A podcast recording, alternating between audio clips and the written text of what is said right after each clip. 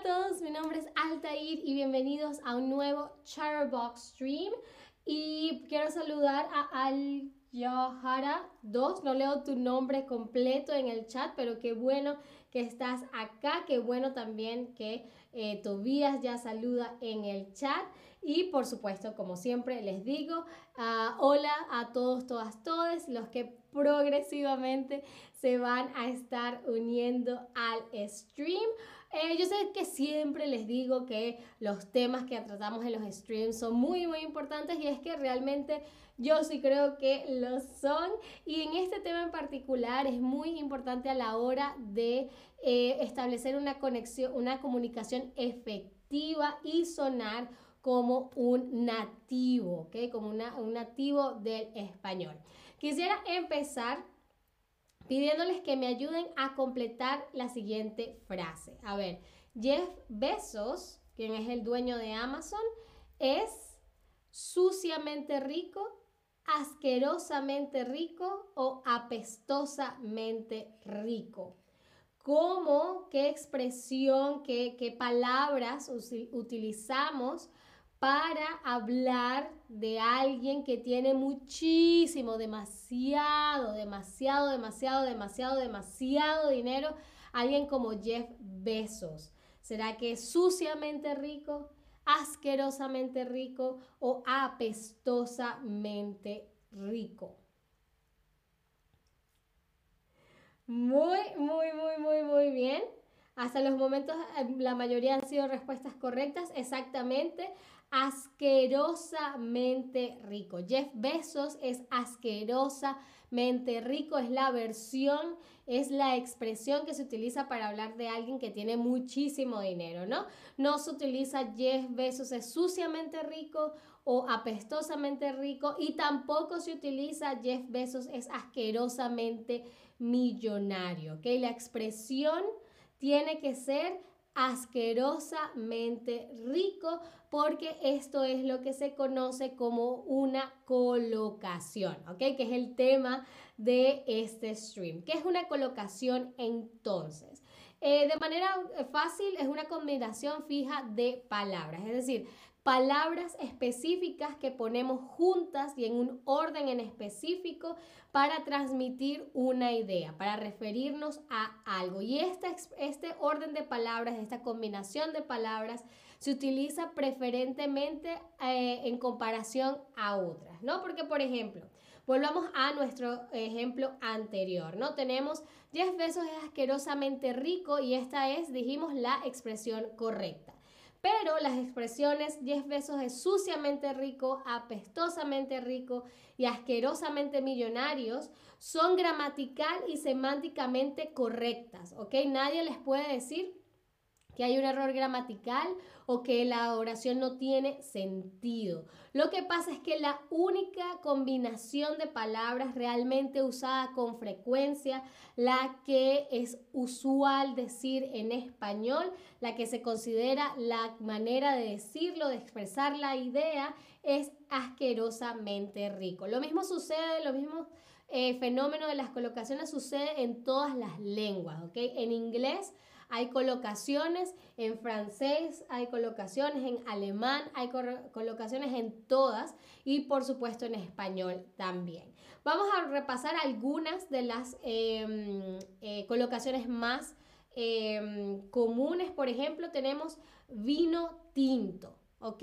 Vino tinto es la manera en la que le decimos en español al vino que no es ni blanco ni es rosado, ¿no? Le decimos vino tinto. Pero fíjense que es distinto técnicamente a el vino rojo, ¿no? En inglés cuando nos referimos a esta bebida decimos red wine, ¿no? Entonces, lo lógico sería pensar que, bueno, es una para decir red wine en español, simplemente debo eh, hacer la traducción y no, porque en español no decimos ni vino rojo ni vino colorado. La expresión para referirnos a ese específico vino es el vino tinto, ¿vale? Y si nos dices, eh, em, si nos dices, ah, me das un vino rojo, suena raro, ¿no? Y, y, entonces como que las personas siempre te va a pedir por verificación, te vas a, ah, te refieres al vino tinto, porque vino rojo no es algo que nosotros digamos por lo que suena raro, ¿no? veamos otra expresión, dar un paseo, dar un paseo. Vamos a dar un paseo y no hacer un paseo, ¿no? Hacer un paseo se dice, por ejemplo, en francés, ¿no? Faire une promenade. ¿no? Por, por ejemplo, ¿no? Entonces, en español lo puedes decir, ah, voy a ir a hacer un paseo, porque eso suena muy, muy, muy raro. Yo realmente creo que o eventualmente sabría a lo que te refieres, pero me parecería muy, muy, muy, muy raro porque realmente la expresión en español es dar un paseo, ¿ok? Vamos a, pasar, vamos a, repasar algunas colocaciones, algunas las han, las, seguramente las han escuchado ya, otras quizás no, ah, pero esto es como un entrenamiento antes de que hagamos nuestra ronda de quizzes, ¿ok? Vamos, empecemos con una primera colocación que es acaparar la atención.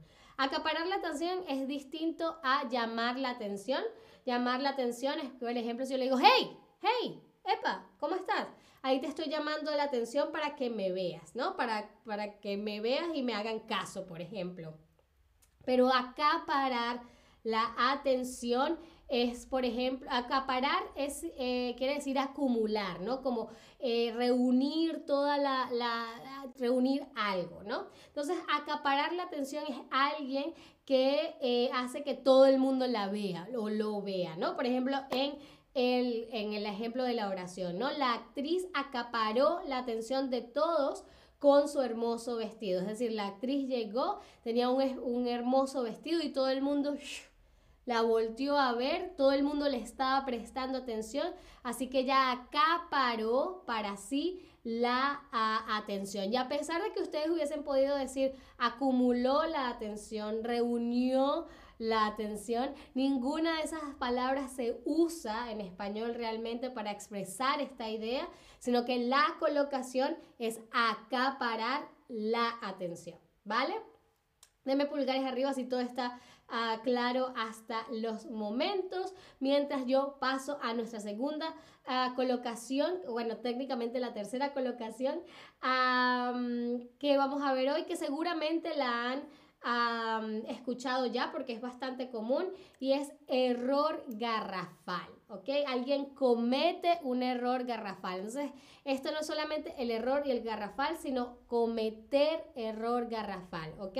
En español los errores se cometen, uno no hace los errores, ¿no? Como en, en inglés, ¿no? En inglés tú dices, I made a mistake, pero en español dice, eh, eh, y eh, cometí un error, ¿no? En español es cometí un error. Y si queremos poner el énfasis de que fue un error terrible, un, un error em, de, de súper grande, entonces decimos un error garrafal, ¿no? Como Andrés cometió un error garrafal y perdió 3 eh, millones de dólares, por ejemplo, ¿no?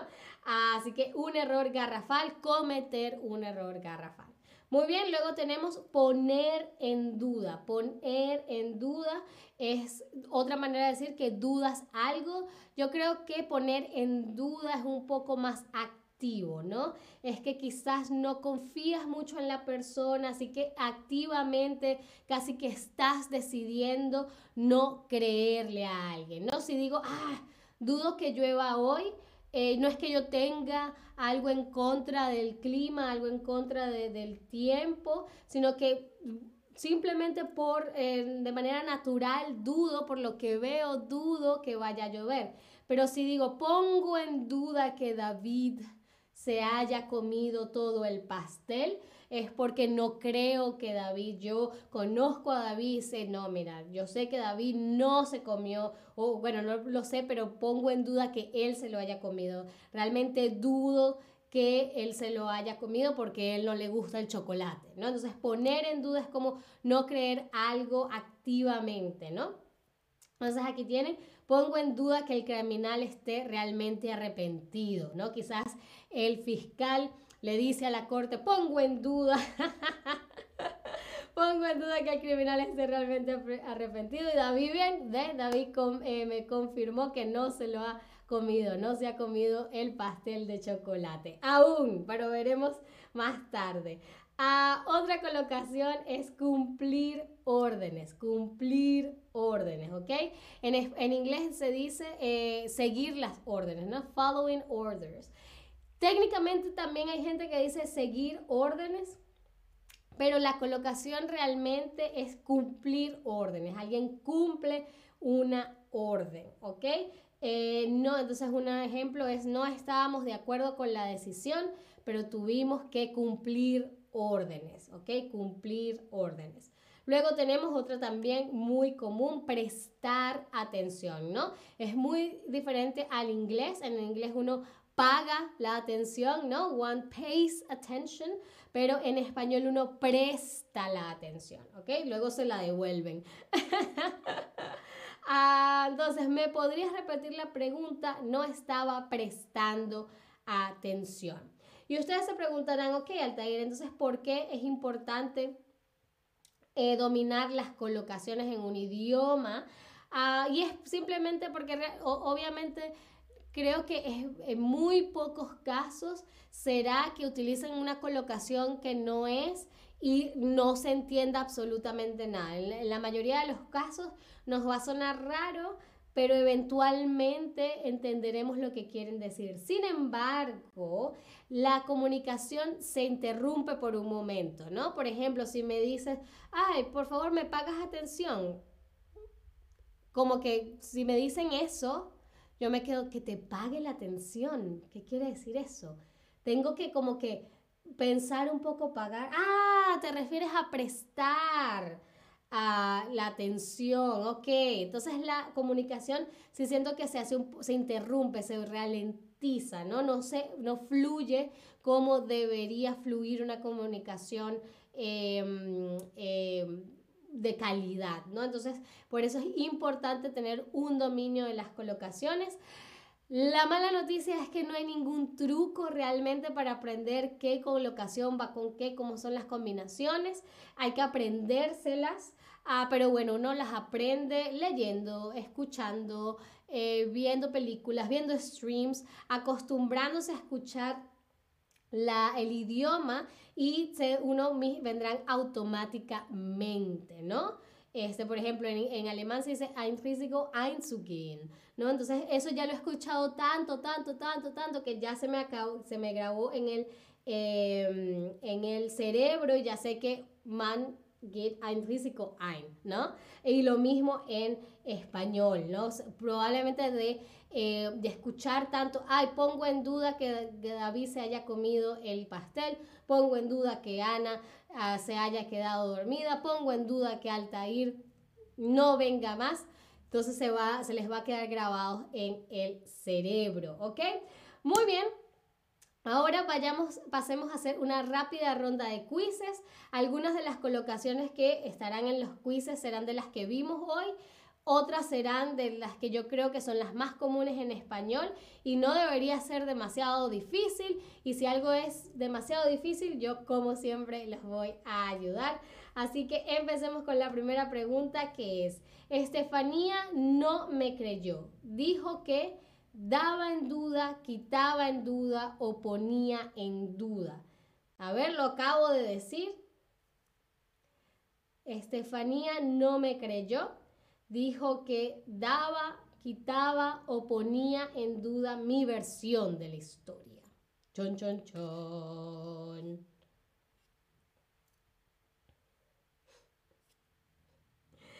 Muy, muy bien. Y recuerden que es poner en duda, pongo en duda, ¿ok?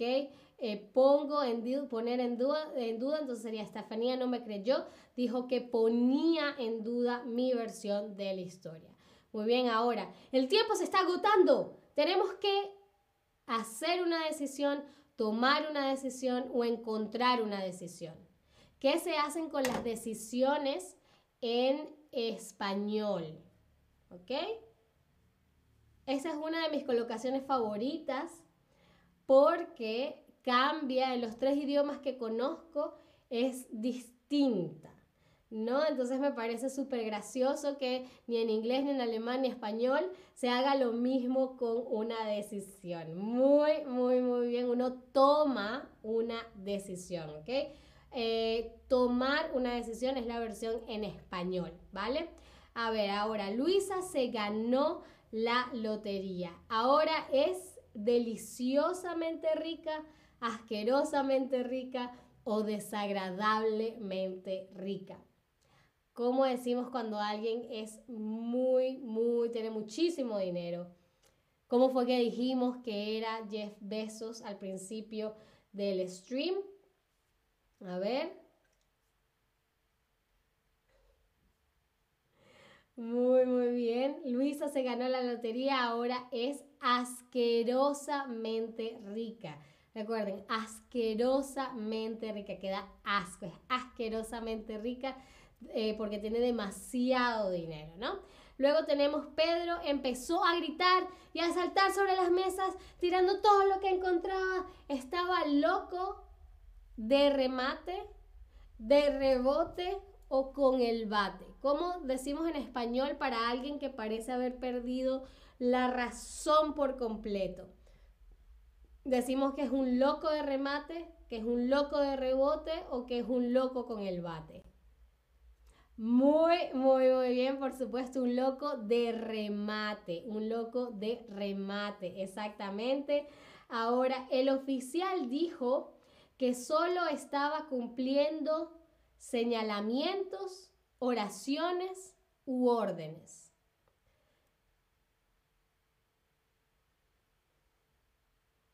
Hmm. El oficial dijo que solo estaba cumpliendo señalamientos, oraciones u órdenes. ¿Qué es lo que decimos que se cumple?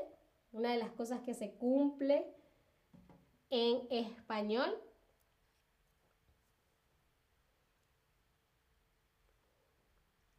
Cumpliendo órdenes, ¿ok? Uno cumple una orden, ¿ok?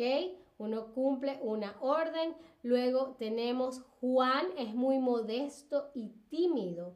Él detesta acumular, acaparar o aguantar la atención. Juan es muy modesto y tímido. Él detesta acumular, acaparar o aguantar la atención.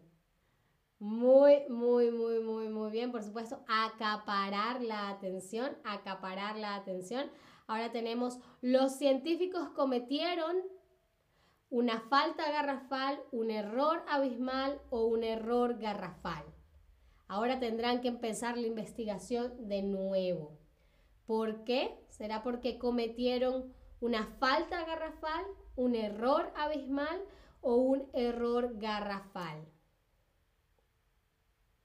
Muy, muy, muy, muy bien. Un error garrafal, exactamente. Y la última pregunta del stream, que sé que la em, contestarán correctamente, es, eh, los estudiantes deben prestar, pagar atención o prestar vigilancia a clase. Los estudiantes deben prestar atención, pagar atención o prestar vigilancia a clase. Muy, muy, muy, muy bien. Por supuesto, prestar atención, ¿ok? Pagar es como sería la, traducción literal del inglés, ¿no? En inglés es pay attention, pero en, en, español no pagamos la atención, sino que prestamos la atención, ¿vale? Muy bien, eso fue todo por este stream, pero espero les haya parecido interesante, espero mantengan los ojos abiertos a nuevas colocaciones porque las hay en cualquier parte del discurso. Así que bueno, espero les haya gustado, espero me acompañen en un próximo stream y hasta la próxima. Adiós.